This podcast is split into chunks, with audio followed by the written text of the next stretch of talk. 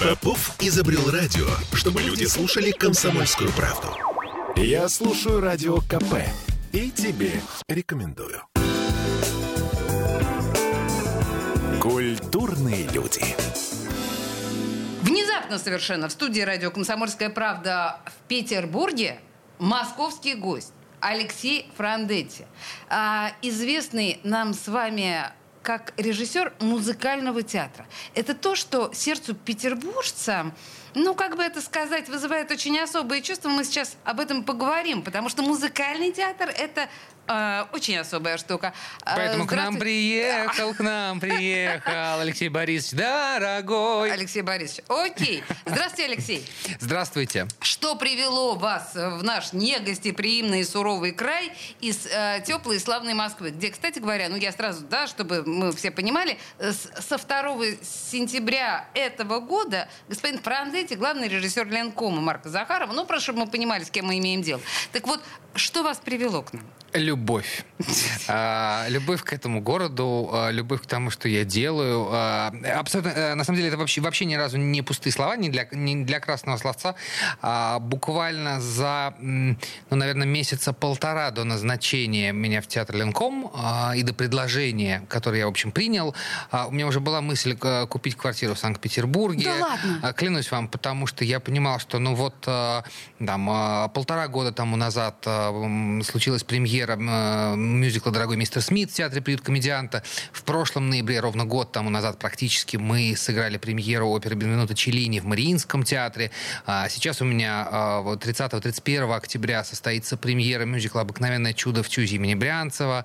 А после этого в следующем году должна быть премьера а, в Театре музыкальной комедии а, мюзикла «Франкенштейн». А после Господи. этого мюзикла «Снегурочка» опять же в Театре «Приют комедианта». Ну, то есть моя жизнь творческая в какой-то момент напрямую оказалась связана с этим прекрасным городом. И несмотря на то, что он меня не с первого раза принял, честно вам скажу, но когда принял, то тогда уже прям рассыпал свои дары и творческие, и какие-то погодные. И э, ведь я, наверное, сейчас э, скажу удивительную штуку, но я ни разу не попадал в проливной дождь за последний год и в метель. Ох-ох-ох-ох-ох. Хотя я провожу но... здесь очень много времени, правда. Да? Но я не знаю, это вот действительно вам как-то удивительно повезло. Может быть, вот э, в нынешний ваш приезд вам повезет. Но так или иначе, я так понимаю, что еще среди э, петербургских планов господина Франдетти тот самый международный культурный форум, о котором так много говорят большевики. И, но да, это моя ирония, потому что я, в общем, достаточно иронично отношусь к этому мероприятию в целом. Но вы, я так понимаю, что будете совершенно серьезно выступать там как как? Как кто? В качестве ну, кого? Ну, видимо, в качестве молодого руководителя э, и человека, который э, с творческой точки зрения возглавил театр Ленком Марка Захарова. И теперь э, все, что происходит там с творческой точки зрения, э, так или иначе, это моя ответственность. А, новые художественные лидеры и их ответственность перед обществом. Вот у меня есть так какая формулировка темы. То есть об этом вы будете говорить? Наверное, но время покажет. А, мне кажется, что очень важно, чтобы э, молодые э, руководители э, посмотрели друг на друга, познакомились друг с другом, э, обменялись опытом друг с другом. И не только столичные. Да? Понятно, что в Москве мы, в общем, э, друг с другом видимся, э, знаем друг друга и общаемся. Вот. Но есть ведь какие-то замечательные коллеги в Санкт-Петербурге, которых я не знаю, э, а может быть и хорошо было бы познакомиться. Так, например, недавно я был в жюри э, фестиваля Digital Opera, который проходил в значит, Эрмитажном а, театре и э, обратил внимание на прекрасную команду э, видеографов, которых я не знал, молодых ребят. А вы тоже, да, э, злоупотребляете вот этим всем, вот этими технологиями, всеми, которыми Opera славится? Вот смотрите, мне кажется, что отсмотрев, э, ну сейчас уже, наверное, можно сказать, отсмотрев работы Opera, раз уж мы заговорили об этом, очень многие режиссеры и художники воспринимают видео не как партнера, а как фотообои. И тут я категорически против э, этого использования, потому что если уж мы используем видео, значит, оно должно работать. Значит, э, с ним должен взаимодействовать артист, значит, с ним должна взаимодействовать музыка, значит, с ним... Ну, то есть это один из инструментов. Но чаще всего это, к сожалению, превращается именно в э, задник, чего не хотелось бы.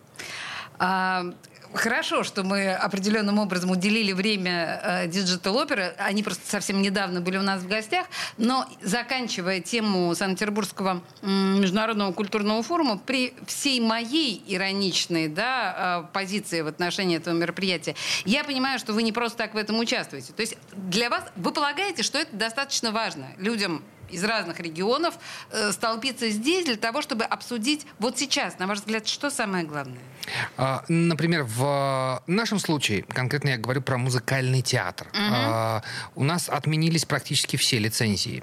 А, и у нескольких спектаклей, у меня, например, в театре музыкальной комедии в Санкт-Петербурге отозвали лицензию у мюзикла «Франкенштейн». Точно же, конечно. Конечно. И можно было бы, опустив плечи, поплестись, значит, в сторону забора, а вместо этого я погрустил дня три и сказал, окей, хорошо, значит, что мы можем сделать? Мы можем написать по этому же роману абсолютно свое произведение. И закатав рукава, я начал писать пьесу и стихи.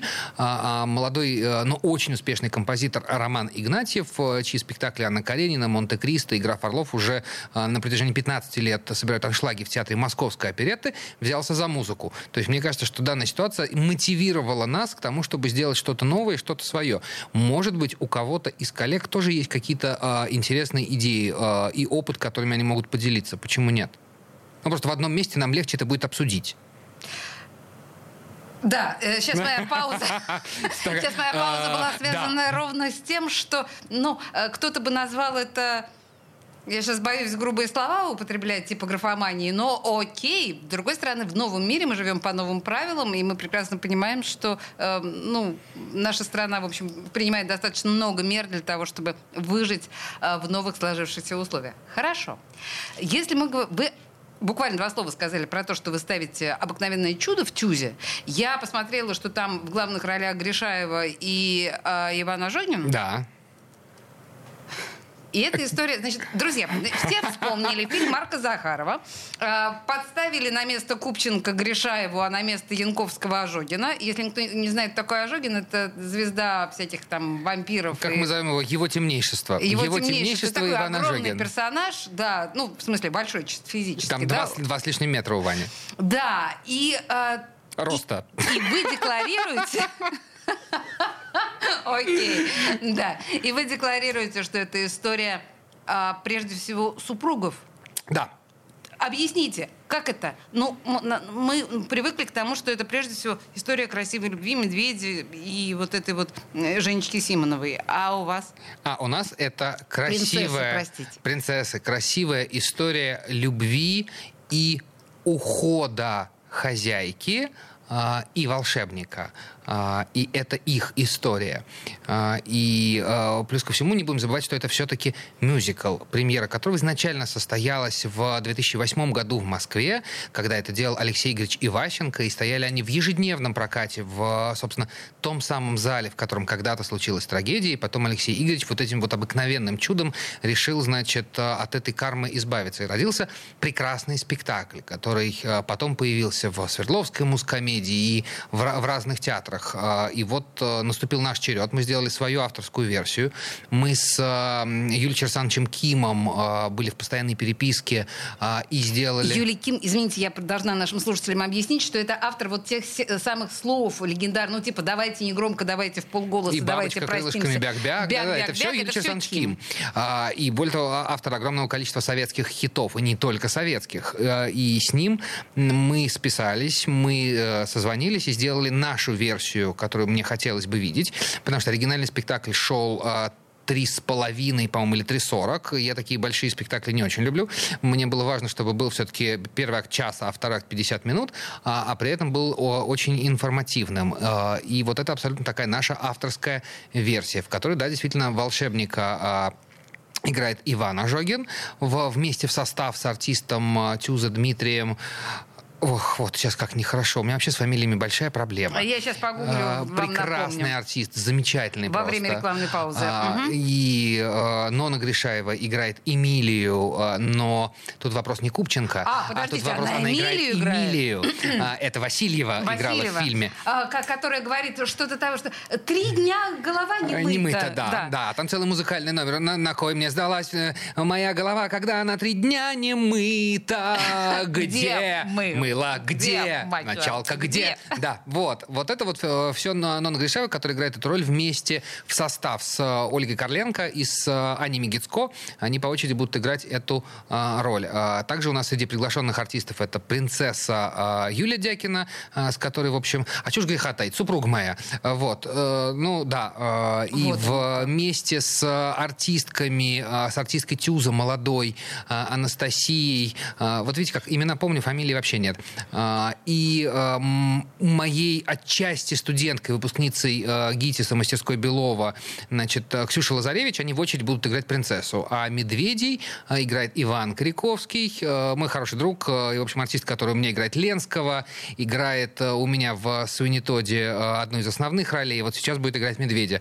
И молодой артист Федя, фамилии по доброй традиции я уже не помню, выпускник мастерской Ивана Благодера. Э, Слушайте, какой-то между собойчик у вас. Прямо сейчас мы прервемся на рекламную паузу, буквально две минуты, и мы продолжим разговор с нашим московским гостем Алексеем Прандетти. Не уходите никуда. Культурные люди. Я слушаю «Комсомольскую правду», потому что «Радио КП» — это корреспонденты в 400 городах России. От Южно-Сахалинска до Калининграда. Я слушаю «Радио КП» и тебе рекомендую. Культурные люди. А мы продолжаем разговоры с нашим московским гостем с итальянской фамилией Франдетти. Из Ташкента. Э, узбек, э, узбек с итальянской фамилией. Ничего. Отлично. Да, Алексей э, у нас в студии в связи с тем, что э, Петербург рано или поздно 30-31 октября накроет премьера «Обыкновенного чуда» в его постановке. А, это действительно страшно интересный тюз. Вот мы сейчас посмотрели непосредственно афишу, но ну, наверняка вам миллион раз задавали этот вопрос, и я не смогу удержаться. Но после такого актерского состава, который был в кино у Захарова, ну, мне кажется, даже не столько вам, как режиссеру, актерам очень трудно эти образы воплощать на сцене, нет? Но смотрите, а ведь как-то Миронову э, он справлялся со сложностью исполнения этой роли после того, как эту роль в театре исполнял его лучший друг и прекрасно исполнял Александр Анатольевич Ширвинд. Да? На секундочку, в театре сатиры Плучик ставил спектакль «Обыкновенное чудо», в котором, а, значит, а, Ширвинт играет министра-администратора, а, Медведя играет Державин, а, короля играет а, Мишулин, а, принцессу играет... а, Господи, надо, надо посмотреть, погуглить, но там сплошь звезды, после которых а, артистам в фильме Марка Анатольевича Захарова было бы очень страшно выходить. Ага. И они я выходили. Послушайте, да, на самом деле, действительно, это очень интересная аналогия. Кроме того, после того, как вы это рассказали, стало понятна э, сама линия образа администратора в исполнении Миронова. Что-то он там Конечно. с Ширвинда стащил. Конечно. Определенно. Абсолютно. Из его органики. Более того, а ведь э, люди играли этот спектакль после того, как был замечательный фильм, в котором Ираст Гарин играет короля. Да, да, да, но это черно-белый знаменитый фильм, и тогда он был невероятно смелый, потому что, подумайте, это в сталинское время было снято. Вот это вот все. Ну, а, э, пьеса начала писаться, э, хоть и была дописана в 1954 году, начал ее Шварц, у которого, э, кстати говоря, сегодня день рождения. А, Начал он э, писать эту пьесу в 1944 году. Он создавал ее 10 лет. С ума сойти. Слушайте, да, вообще, конечно, это безумно интересная тема, а, но вы сделали из этого мюзикл. А, а- а- а фильм можно считать мюзиклом? Во многом, да, но если в фильме, например, порядка 12 песен, Ага. а, и мы их знаем практически все Да, да, наизусть, конечно. то в мюзикле порядка 50 композиций музыкальных. А где Где-то вы они, их взяли? Где-то они, э, Гладков сам дописывал это для а, московского спектакля, который, вот, собственно, как я и говорил, был в 2008 году. Дальше мы получили эту партитуру, и из этих там 50 музыкальных вещей выбрали, скажем, 30 тех, которые были нужны конкретно нам. А на сцене э, театра, э, ну, Ленкома... Юных зрителей Нет, или Ленкома? Нет, Ленкома. На сцене Ленкома этот спектакль когда-нибудь будет идти? Но этот же вопрос э, задает э, директор театра Ленком Марк Захарова, э, Марк Борисович Варшавер. Так. Э, ну, время покажет, посмотрим. Хотелось бы. Но для того, чтобы вернуться конкретно к этой пьесе, должно пройти какое-то время. А, но то, что я однозначно влюбился в текст Шварца и впервые, пожалуй, за там, те 10 лет, что я занимаюсь режиссурой, я задумался, что, а может быть, и жаль, что я взялся за музыкальное воплощение э, этой пьесы. А, а потому что, что настолько...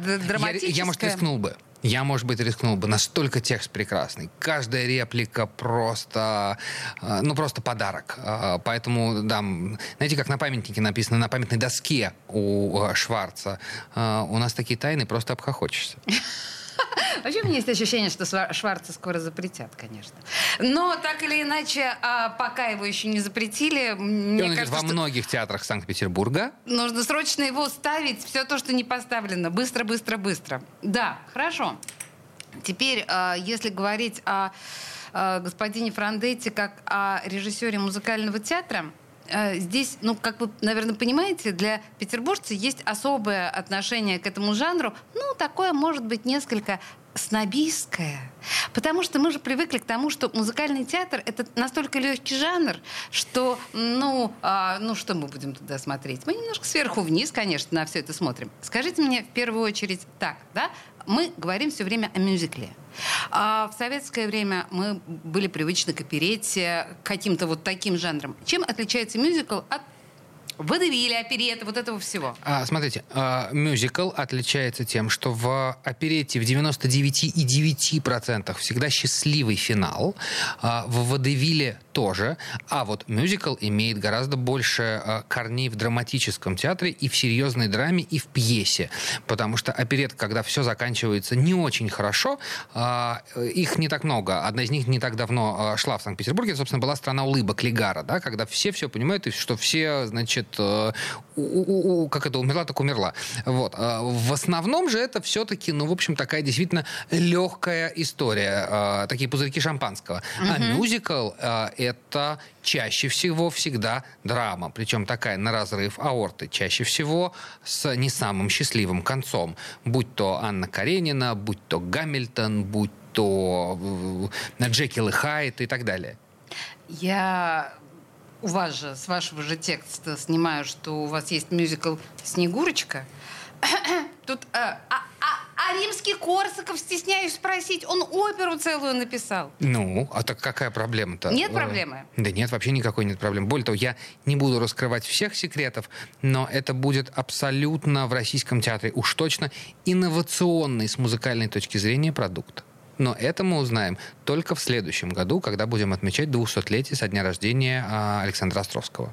Смотрите, в Петербурге идет э, спектакль я сейчас не очень хорошо помню, как он называется, ну типа дух Онегина. То есть за... Демон Онегина.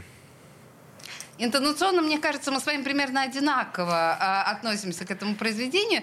И тут э, такие снобы типа меня задаются значит, э, сакраментальным вопросом. Какого, стесняюсь спросить, черта, если у Чайковского есть целый Евгений Онегин, а у Пушкина есть, ну, как бы вообще целое, да, целый роман в стихах, и тут вдруг возникает некий композитор, имя которого мы все знаем, а, и пишет, значит, самостоятельно музыку, э, как, как бы это сказать, как он осмелился?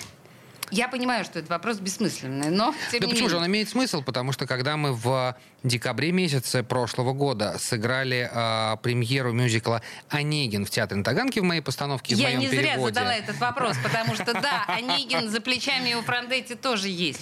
А, и до сих пор а, я вижу, точнее, не до сих пор, я вижу полный залы даже на дневных спектаклях. И очень много, наряду, безусловно, с возмущенной общественностью, а как же так, а зачем это, для чего, я читаю отзывы в каких-то социальных сетях, где просто молодые ребята а, пошли и полностью прочитали Онегина после нашего спектакля. Хотя у нас стоит. абсолютно такой тиктокерский Онегин. Вот прям э, мы поем он Дэнди столичный, э, одетый по моде, ногти в порядок долго приводит, э, балованный в неге, он офигенный Евгений Онегин. Э, ну и так далее. И Татьяна, которая забирается на крышу э, огромного э, автобуса э, и достает, э, значит, электрическую гитару и, и э, поет письмо. Письмо я переводил месяца полтора. Я замучился Вы переводили его переводить. на тиктокерский язык? А, нет, я переводил его с э, русского на, точнее, с английского на русский, потому что написано-то оно изначально у авторов уже на английском языке, и у них своя экваритмика. А, и мне вот нужно было уложить вот это вот вместо «я к вам пишу», а, чего же более, что я могу еще сказать, «я пишу к вам» и что же, что еще могу я вам сказать? Боже мой, как сложно. Так, но вообще э, в таком случае наш дух Онегина это просто детский лепет на лужайке и, ну, по сравнению с тем, с той смелостью, которую вы позволили себе в отношении Пушкина. Э, ну, вы знаете, э, с, про демона Онегина предлагаю, может, не продолжать тему, а не коллегах будем. же... Э, не говори, это, либо хорошо, либо хорошо как либо никак. мертвых. Как о мертвых, да. Угу. Вот, тем более, что у меня очень много друзей занято в этом спектакле. Я благодарен э, продюсеру за то, что у моих друзей есть работа и есть возможность оплачивать счета.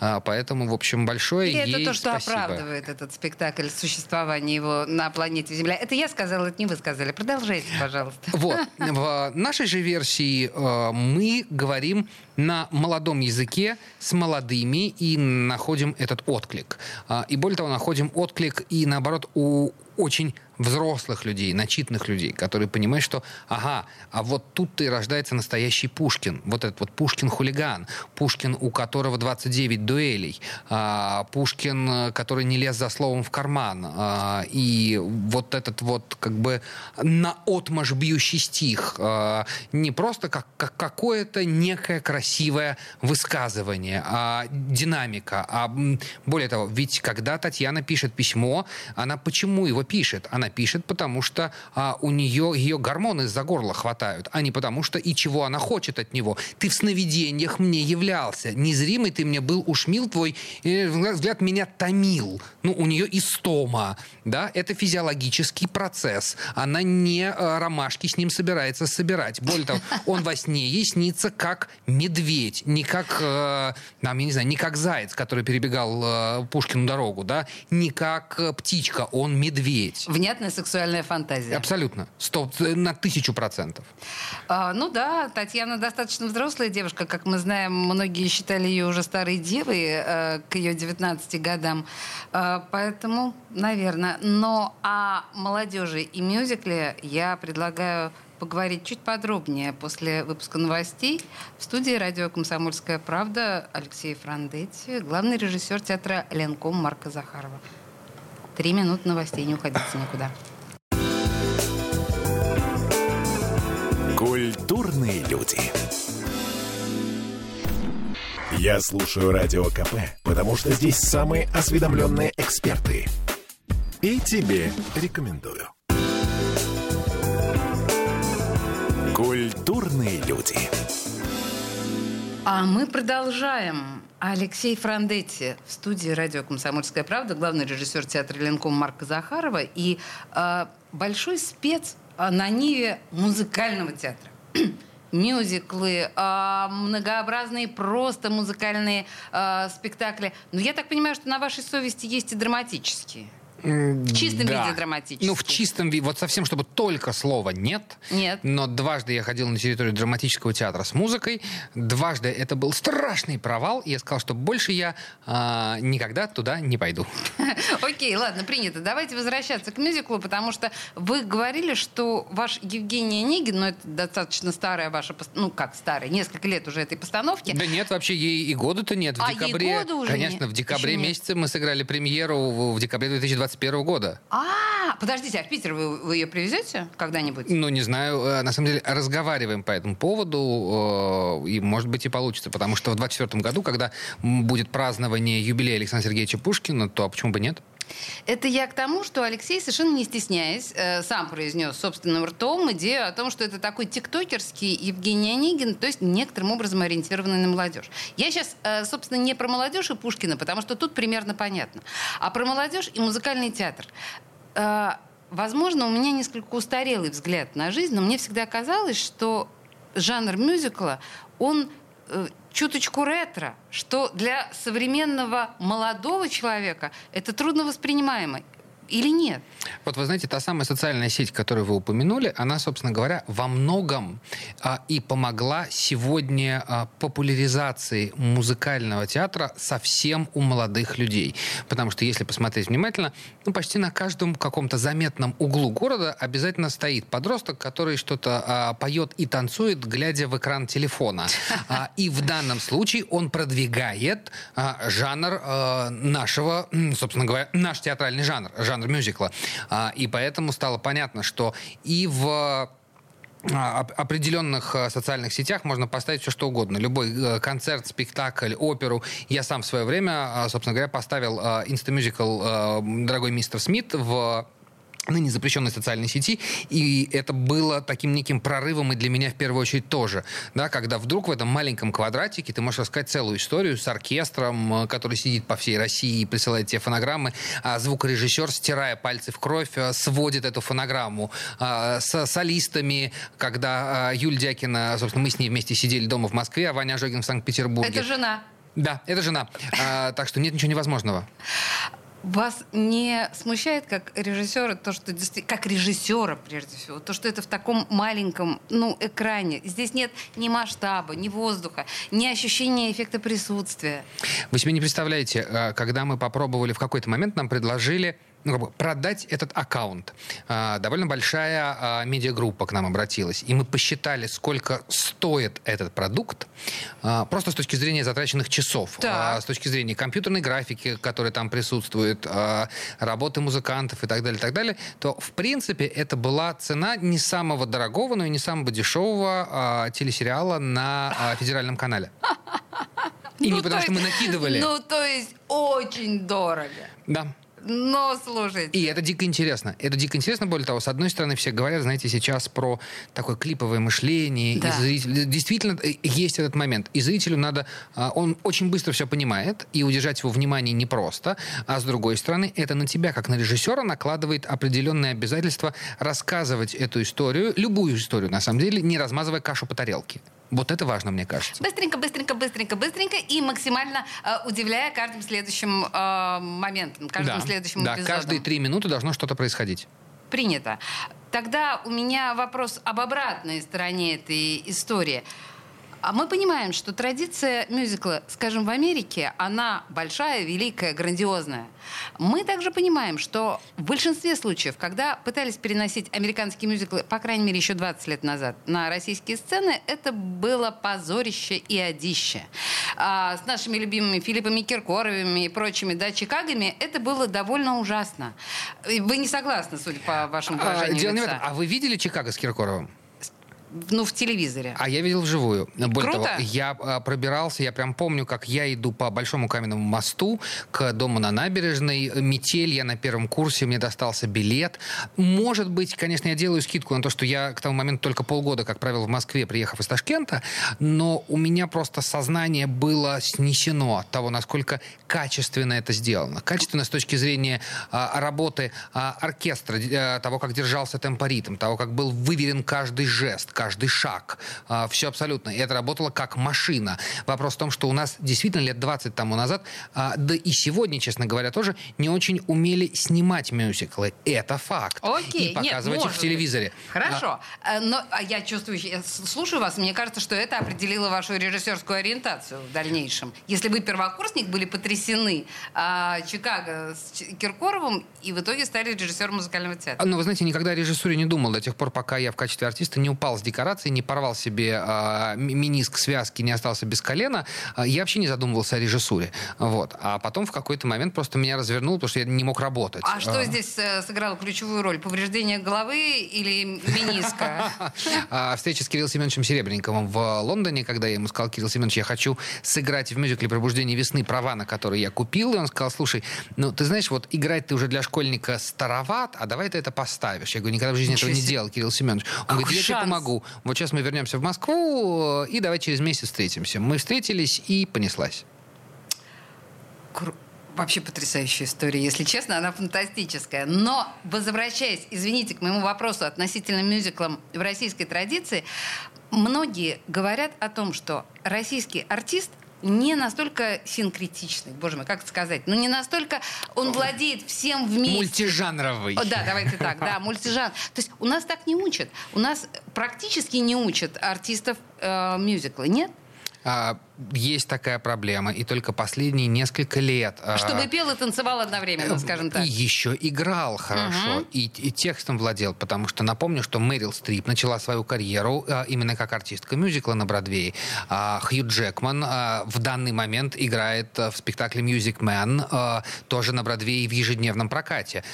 Но действительно есть проблемы системы обучения, но они есть глобальные, потому что ведь даже учебников у нас нет. А, и это я знаю как человек, который преподает на кафедре музыкального театра в ГИТИСе. И я говорю, ребят, при цене, э, как это, при цене билета э, этого образования в 2,5 миллиона рублей э, в общей себе. сложности за 4 года обучения, а давайте мы хотя бы хоть какую-то книжку на русском языке сделаем, чтобы люди хотя бы понимали, в чем история жанра. Потому что последний раз книга была написана в 83 году на эстонском языке в Советском Союзе и переведена на русский язык. Все. Больше после этого нормальных книг на эту тему не было. Так что же мы хотим? И только в последние несколько лет а, выпускники, например, мастерской Лики Рулы и Дмитрия Белова в ГИТИСе, а, это ребята, которые попадают в профессию, они попадают в большие проекты. Та же самая Ксюша Лазаревич, которая в одном из составов играет у меня принцессу в обыкновенном чуде, это выпускная Дима Белова, выпускница Дима Белова.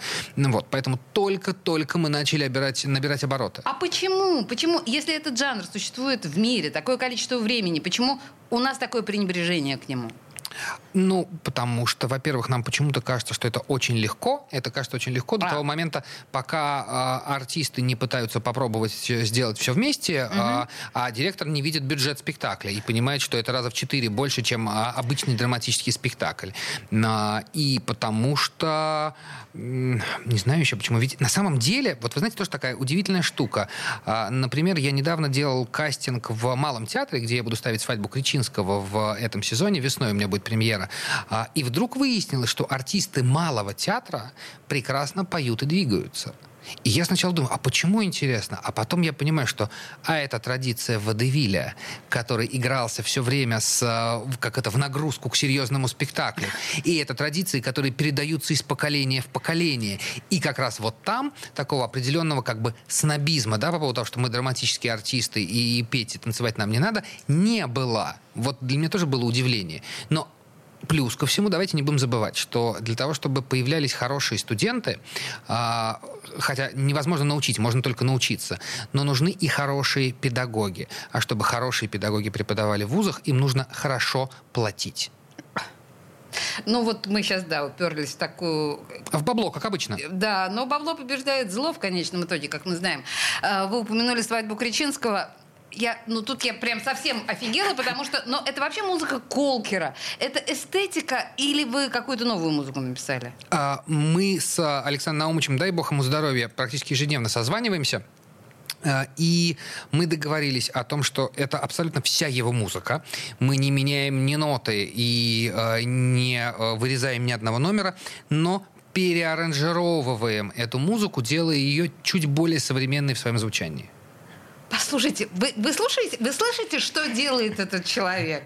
Вообще, конечно, фантастика. В моем представлении э, нельзя пропустить, ну вот после того, что я услышала, конечно, при том, что я совершенно э, свысока относилась к самой идее поставить обыкновенное чудо в Петербурге. Теперь я считаю, что это must-have, нужно обязательно увидеть своими глазами. 30 и 31 премьера, насколько я понимаю, В 14.00 да? и в 19.00, но на несколько спектаклей уже совсем нет билетов, а на какие-то там что-то какие-то слезы есть. Ну и в ноябре про... тоже будет блог, да. Надо пробиваться, друзья мои. Ну, похоже, надо пробиваться. А Алекс Алексей Франдетти, главный режиссер театра Ленком Марка Захарова, был в студии радио «Комсомольская правда». Спасибо вам большое. Спасибо вам огромное. Культурные люди.